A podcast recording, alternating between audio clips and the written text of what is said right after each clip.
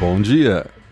Eu sou Christian Gortner e hoje é 10 de setembro. O ano 1900, não é 800, nem 700, nem 600, 1977.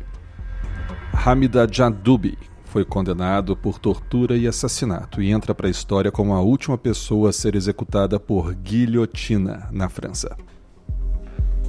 Guilhotina, aquilo que a gente vê em filmes na Revolução Francesa, na Idade Média talvez.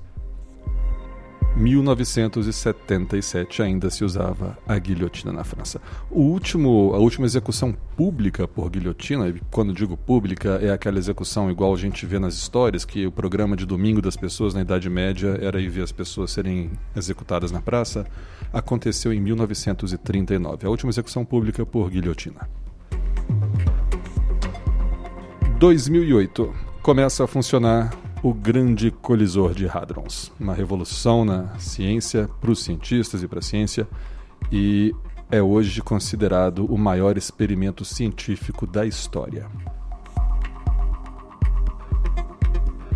Eu sou o Christian Gurtner e esse é o Pretérito, seu jornal de notícias passadas, e eu tô todos os dias aqui com vocês. Até amanhã.